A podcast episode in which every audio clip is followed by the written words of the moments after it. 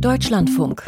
Informationen am Abend. Mit Tilko Gries an diesem Montagabend. Ich wünsche Ihnen einen guten Abend. Die Situation in den Erdbebengebieten in der Türkei und in Syrien ist gleich unser erstes Thema. Gleich aktuelle Informationen von unserem Korrespondenten. Danach ist eines unserer Themen, dass die Kommunen in Deutschland, viele jedenfalls, warnen, sie seien von der Zahl der Geflüchteten überfordert. Und Bundesinnenministerin Nancy Faeser von der SPD, sie will nun einen Migrationsgipfel einberufen. Was so eine Veranstaltung soll und überhaupt kann, dazu gleich mehr. Und die Alternative für Deutschland, sie feiert ihr zehnjähriges Bestehen. In Hessen versammeln sich heute Abend jetzt gerade die Parteispitze und ihre Gäste. Einer, der die AfD seit vielen Jahren beobachtet und analysiert, ist Johannes Hilje. Eine seiner Thesen war heute zu hören bei Deutschlandfunk Nova. In den ersten Jahren war die AfD ja sehr stark von einzelnen Mobilisierungsthemen abhängig, aber das hat sich geändert.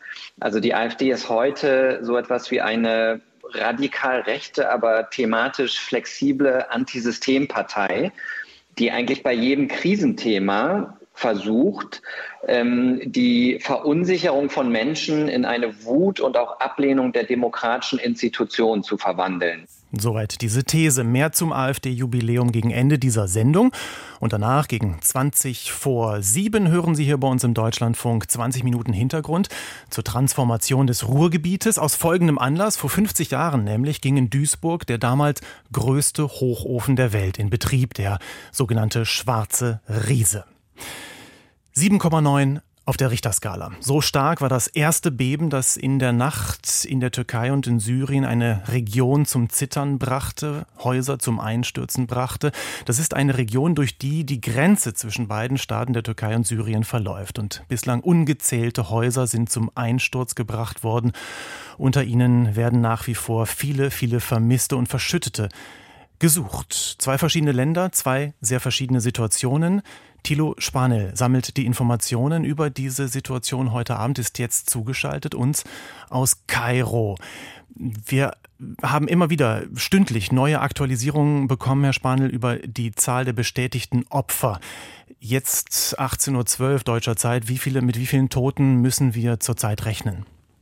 Also es sind noch deutlich über 2000 Tote, die jetzt äh, geborgen wurden bisher, aber es wird auch noch weiter so gehen. Also wir haben jetzt den ganzen Tag praktisch im Halbstundentakt eine Aktualisierung der Todeszahlen erlebt und ähm, gerade in den syrischen Gebieten ist die Lage noch so unübersichtlich, dass wir vermuten, dass es bestimmt auch noch in den nächsten Tagen so weitergeht, dass die Todeszahlen deutlich nach oben korrigiert werden müssen.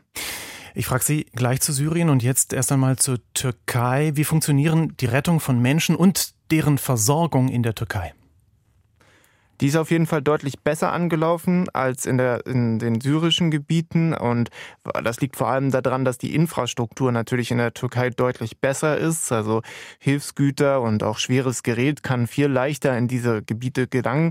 Und äh, auch die Hilfe, die internationale Hilfe, die hat sich vor allem als erstes auf die Türkei bezogen. Also man hat vor allem Hilfsangebote an die Türkei ab gegeben an Syrien. Da äh, haben sich viele lange zurückgehalten und erst jetzt tröpfeln auch so langsam Hilfsangebote eben an Syrien ein, weil es eben so schwierig ist, dort Hilfe zu organisieren. Was besonders ist genau schwierig in Syrien?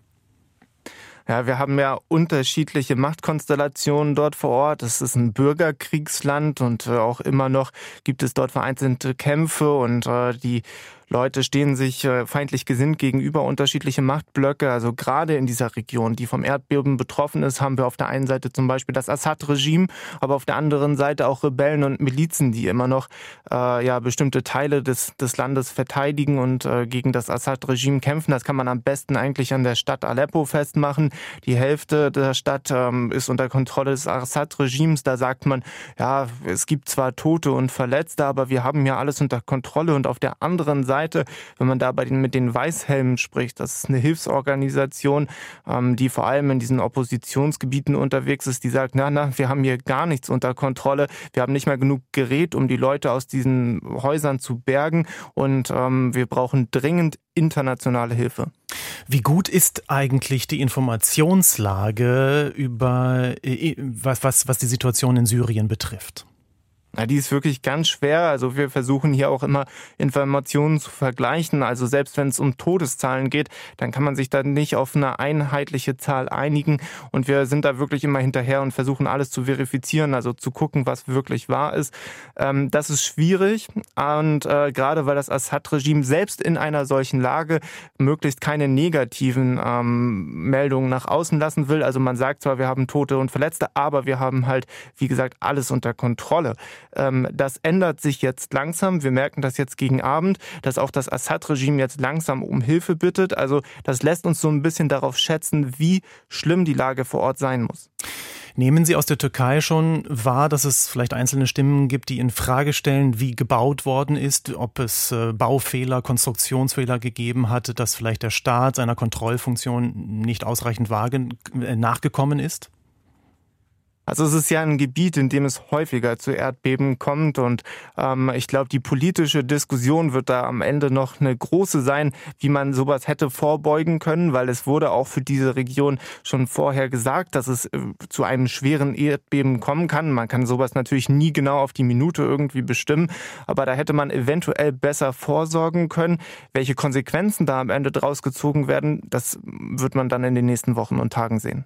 Herzlichen Dank, Thilo Spanel war das mit Informationen über die Erdbebenlage in der Türkei und in Syrien aus Kairo live. Ja, jetzt muss es darum gehen, haben wir gerade gehört, so viele Verschüttete wie möglich zu bergen. Dazu braucht es Rettungsteams, Logistik, Spezialisten, Kräfte, die einander ablösen können und oftmals auch so scheinbar simple Dinge wie einfach Elektrizität, wenn sie ausgefallen ist. Welche Hilfe von Deutschland angeboten und aus Deutschland bereits losgeschickt worden ist, das fasst Gudula Geuter zusammen. Erste Hilfen aus Deutschland seien auf dem Weg, so Bundesinnenministerin Nancy Faeser. Wir werden mit dem THW helfen, wo wir nur können, sei es mit Stromaggregatoren oder mit Decken, Hilfsleistungen. Die haben sich schon auf den Weg gemacht und wir versuchen auch gerade die Rescue-Teams, die wir haben, die gerade in der Welt unterwegs sind, auch so umzulenken, dass sie in der Türkei helfen und auch die Bundespolizei wird dort unterstützen. Zum Einsatz des THW, des Technischen Hilfswerks, sagte sie, ich glaube, das ist jetzt erstmal das Wichtigste, weil es jetzt noch um Suchen von verletzten Verschütteten geht. Die Türkei hat das EU-Katastrophenschutzverfahren aktiviert. Darüber flössen auch Gelder, so Fässer. Der grüne Co-Parteichef Omid Nuripur hob in diesem Zusammenhang allerdings hervor, Syrien und vor allem die Region Idlib, die ja abgeschottet ist, sind nicht Teil dieser Hilfe bisher. Es sind vier Millionen Menschen in Idlib eingeschlossen seit Jahren. Gleichzeitig sei wegen der russischen Blockade im UN-Sicherheitsrat weiterhin nur ein Grenzübergang zur Türkei geöffnet. Es ist dringend notwendig, diese Blockade zu beenden und äh, mehr humanitäre Hilfe ins Land reinzulassen, nach Idlib vor allem reinzulassen. Im Auswärtigen Amt hat ein Krisenstab getagt. Dessen Sprecherin Andrea Sasse wies auf die ohnehin sehr schwierige humanitäre Situation in Nordsyrien insgesamt hin betonte aber, dass wir dort schon mit internationalen Organisationen und NGOs eng vernetzt sind, mit deren Unterstützung wir ohnehin humanitäre Hilfe in großem Umfang in der Region leisten. Wir sind dort äh, zweitgrößter Geber.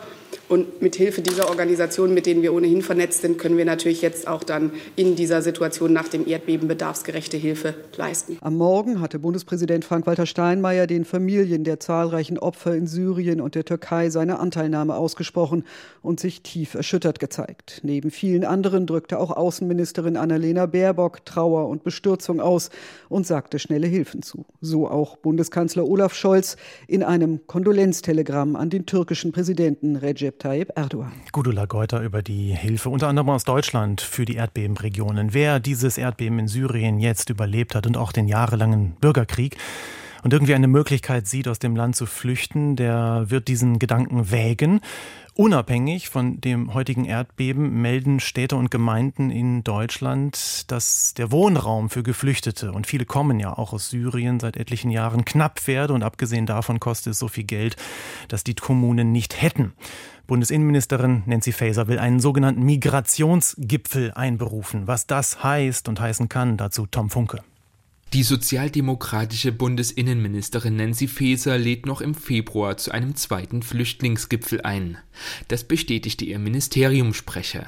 Der grünen Co-Parteichef Omid Noripur fordert da klare Maßnahmen zur Unterstützung von Geflüchteten und Kommunen. Es braucht deshalb in dieser Situation drei Dinge. Erstens, es braucht eine verstärkte Koordination, gerade bei der Verteilung von denjenigen, die in diesem Land ankommen, zwischen Bund, Ländern und Kommunen. Das liegt bei der Bundesinnenministerin. Zweitens braucht es äh, deutlich mehr Wohnraum und auch das ist eine Frage der Koordination und der Gespräche, gerade mit der kommunalen Ebene. Und das Dritte ist ein verstärktes Angebot an Integrationsmaßnahmen, wie beispielsweise bei den Sprachkursen. Der Präsident des Deutschen Landkreistages Reinhard Sager aber macht sich wenig Hoffnung auf eine schnelle Lösung der dringenden Probleme bei der Unterstützung und Betreuung von geflüchteten Personen.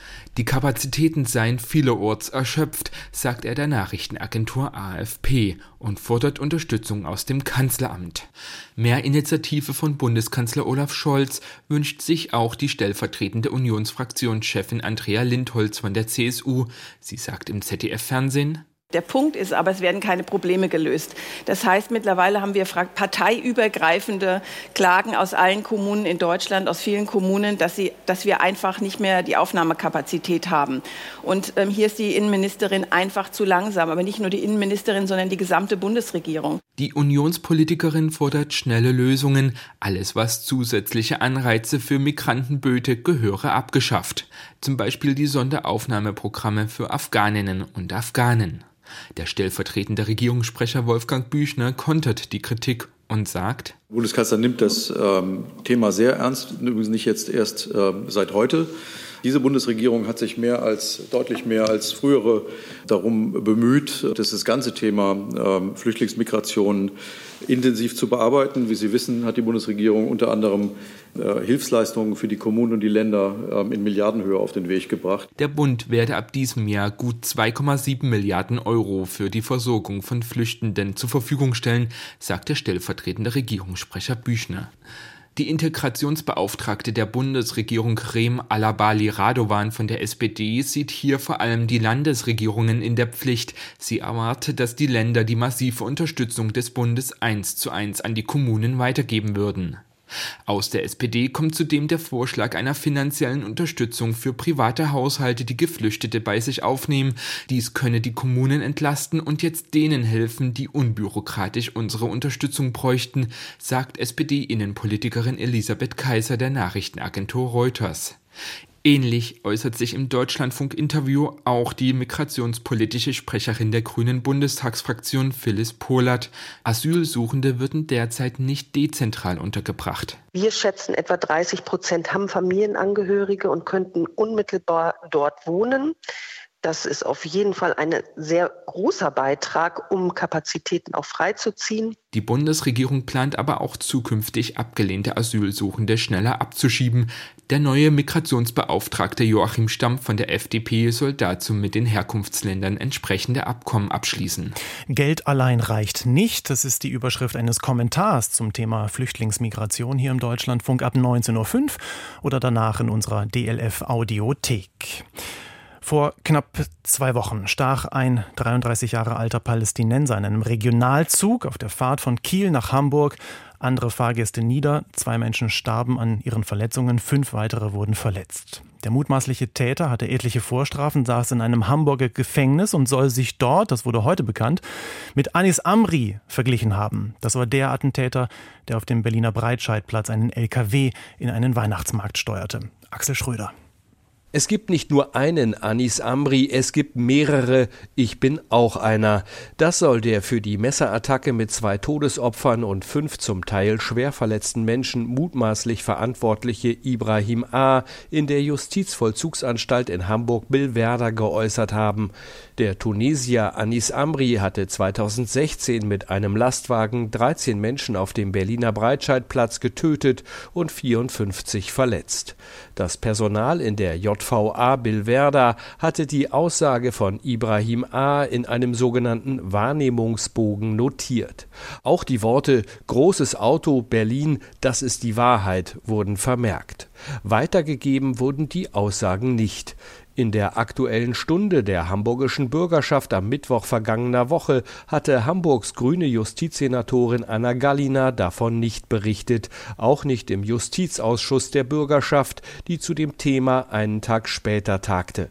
Für Dennis Thering von der Hamburger CDU ist dies nur schwer verständlich. Wenn jemand offen mit einem terroristischen Anschlag kokettiert, dann ist das ja wohl mehr als auffällig und da stellen sich viele Fragen und es zeigt sich einmal mehr, Anna Galina hat entweder die Akten nicht richtig studiert oder sie hat die Öffentlichkeit bewusst belogen. Äh, beides würde dazu führen und das sagen wir jetzt ja auch schon seit drei Jahren, dass sie eben für dieses Amt nicht geeignet ist und dann auch Konsequenzen ziehen muss. Aus der Hamburger Justizbehörde heißt es dazu, Zitat, über konkrete Inhalte der Gefangenenpersonalakte hatte die Behörde für Justiz und Verbraucherschutz die Öffentlichkeit bislang nicht informiert, um die strafrechtlichen Ermittlungen der Staatsanwaltschaft nicht zu gefährden. Zitat Ende und die Justizbehörde bestätigt, innerhalb des Hamburger Justizapparats seien die Aussagen von Ibrahim A. nicht weitergegeben worden. Der Hamburger Kriminologe Bernd Mählicke geht deshalb davon aus, dass das Controlling innerhalb des Justizapparats im Fall von Ibrahim A. versagt hat. Einerseits gebe es zwar unter Gefangenen immer wieder auch prahlerische und überzogene Äußerungen, die keine Relevanz hätten, Andererseits müsste das interne Kontrollsystem gerade bei besonders gewaltaffinen Tätern so funktionieren, dass Äußerungen wie die von Ibrahim A. eben nicht in den Akten verschwinden. Hier sieht der Kriminologe Bernd Mählicke Versäumnisse in der Justizbehörde und bei ihrer Leiterin Anna Gallina. Und wenn Sie dann oben schauen, diese fast amateurhaft handelnde Senatorin, dann sehen Sie eben der Flüchtling vom Kopf. Ja.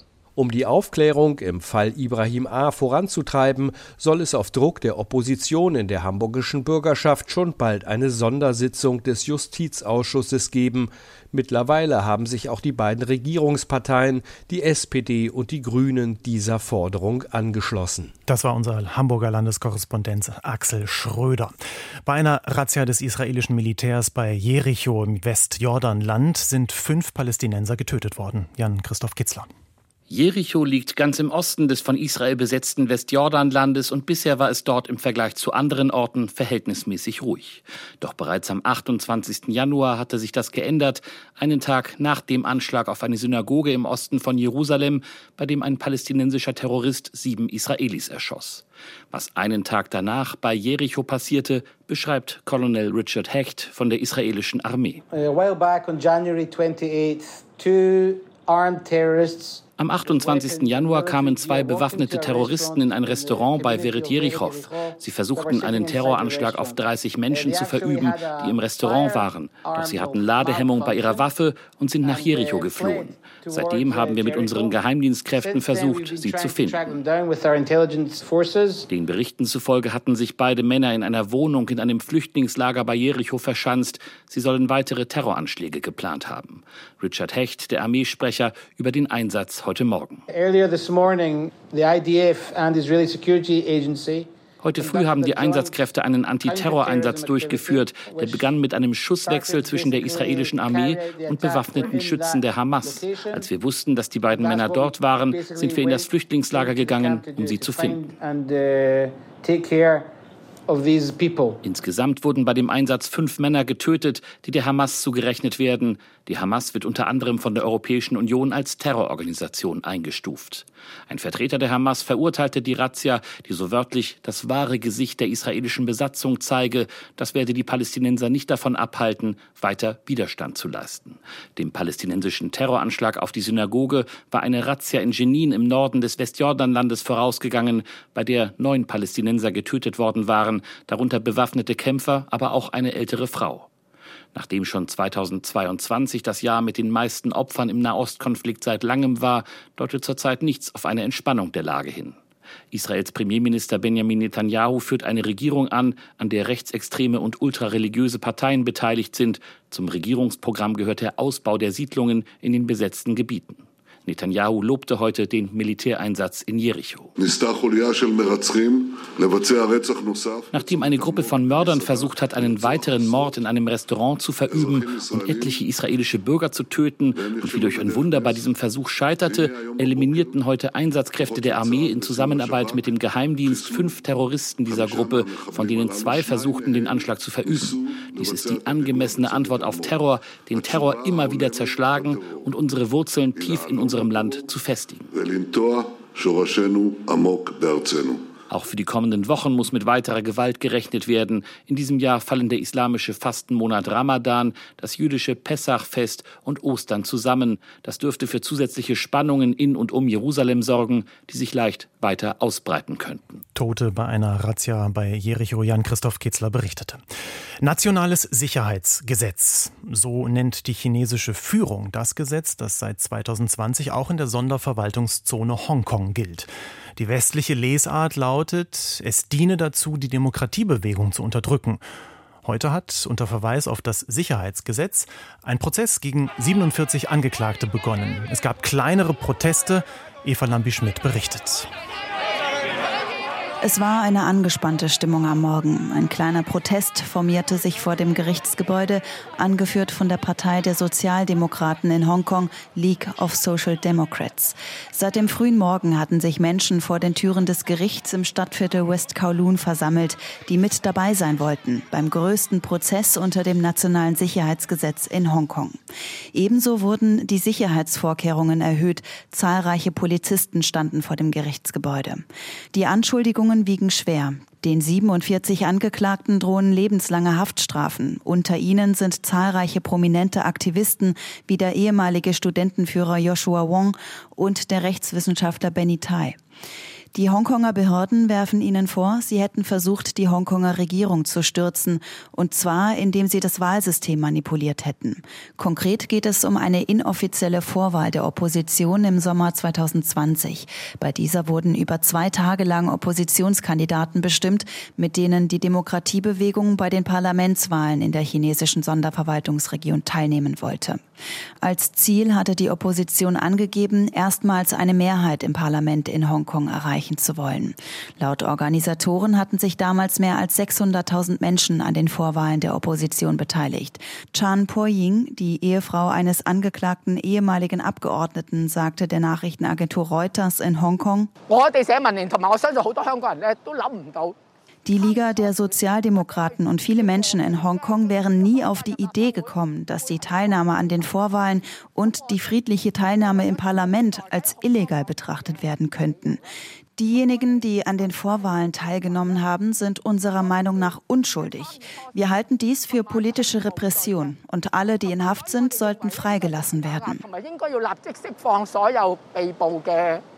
Die Vorwahlen fanden etwa ein Jahr nach den prodemokratischen Massenprotesten in Hongkong statt und kurz nachdem das sogenannte Nationale Sicherheitsgesetz in der chinesischen Sonderverwaltungsregion eingesetzt wurde.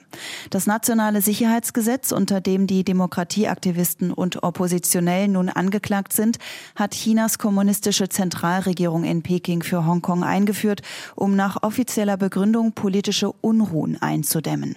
Das Gesetz kann alles kriminalisieren, was sich gegen die chinesische Staats- und Parteiführung richtet. Die meisten der Angeklagten sind seit fast zwei Jahren in Haft, wenige auf Kaution frei.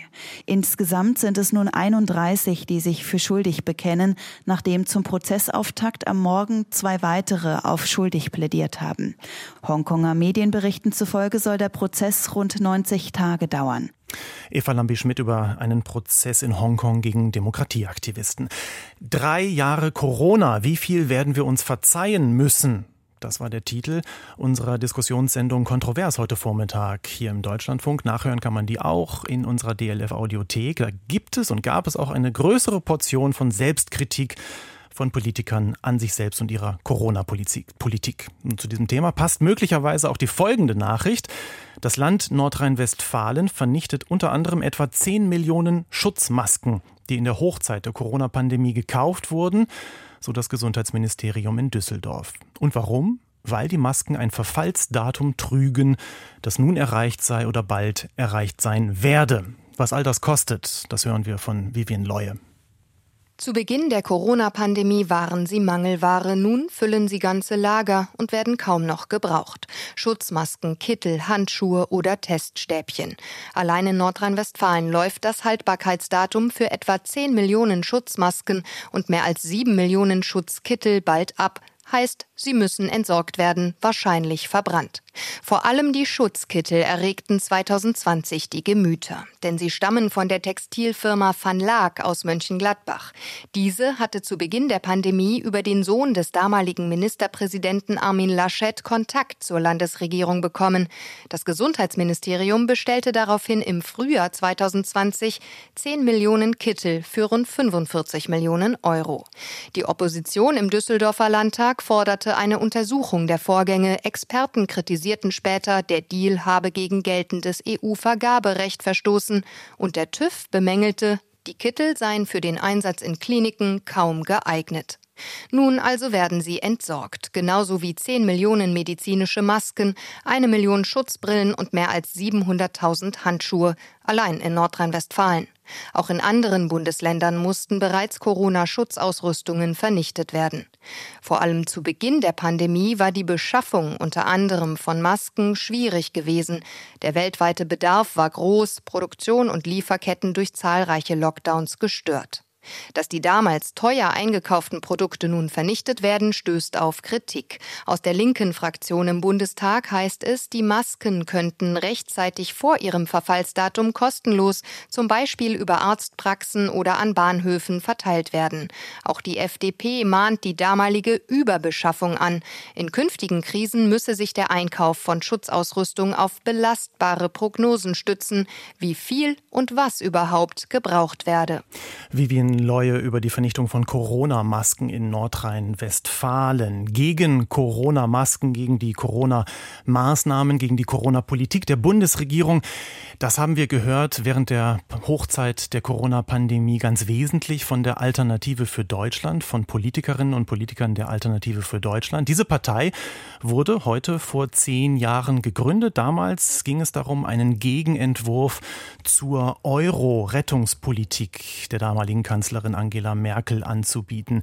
Und seitdem haben sich die Themen immer mal wieder geändert, die ganz nach vorne gestellt werden. Also heute Jubiläum bei der AfD und zwar in Königstein im Taunus liegt das in Hessen. 18 Uhr war Beginn dort, also vor etwas mehr als einer halben Stunde. Und dort in Königstein ist für uns meine Kollegin Nadine Lindner.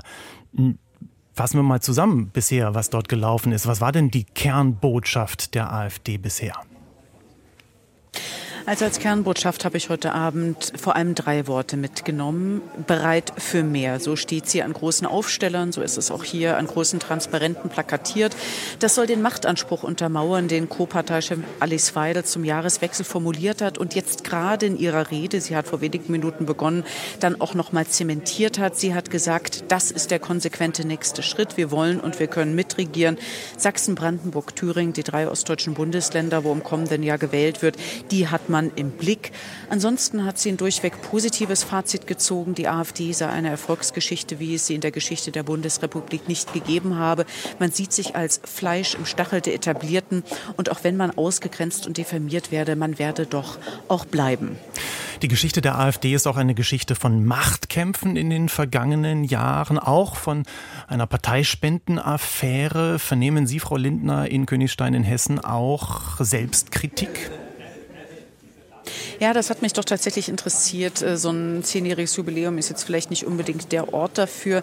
Ähm, nein, man berauscht sich hier eigentlich eher an sich selbst. Man scheltet ehemalige Parteimitglieder und Vorsitzende, aber auch die Medien. Man sagt, die Medien hätten im Vorfeld zu diesem Jahrestag nur mit ehemaligen geredet, aber diese Vorsitzenden, zum Beispiel Konrad Ader, mit dem ich ja auch äh, gesprochen habe, die wären an persönlichen Eitelkeiten gescheitert. Die hätten schlicht und ergreifend politische Machtkämpfe verloren. Und der Hinweis auf den Rechtsruck der Partei, der sei schlicht schlicht und ergreifend äh, nur vorgeschoben. Man hat es hier mit einer relativ kleinen Runde zu tun. In Königstein es sind etwa 300 Leute in der Halle, Landesvorsitzende, Bundestagsabgeordnete. Ich habe auch Leute, Abgeordnete aus dem Europäischen Parlament äh, gesehen. Nicht alle aus der Bundestagsfraktion sind da, aber Björn Höcke als Landesvorsitzender ist auch hier zusammengekommen. Und vielleicht noch kurz der Hinweis, Königstein liegt ganz in der Nähe von Oberursel und dort im Gemeindesaal der Christuskirche wurde am 6. Februar 2013 die Gründungs, das Gründungsdokument unterschrieben. Es wurden Gegendemos angekündigt gegen diese Jubiläumsfeier der AfD. Wie ist die Situation um die Halle jetzt? Ja, es gab einen gemeinsamen Aufruf von Parteien, von Gewerkschaften, äh, von Sozialverbänden. Ähm, es gab eine Menschenkette vor der Halle, um sich symbolisch mit Absperrband abzugrenzen. Ich habe da mit einer Gruppe älterer Herren von der FDP gesprochen, die gesagt haben, äh, die AfD passt nicht zu Königstein. 600 bis 800 Demonstranten, davon spricht äh, die Polizei und auch Medienberichte. Es gab aber teils auch aggressive Töne, zum Beispiel Sprechchöre, schämt euch, schämt euch für diejenigen, die hier zur AfD-Veranstaltung dann auch in die Halle gegangen sind. Live aus Königstein im Taunus in Hessen war das meine Kollegin Nadine Lindner von der Feier der AfD-Spitze aus Anlass der Gründung der Partei vor zehn Jahren. Das waren die Informationen am Montagabend. Ich bin Thielko Gries. Danke fürs Zuhören. Einen schönen Abend. Bis bald und tschüss.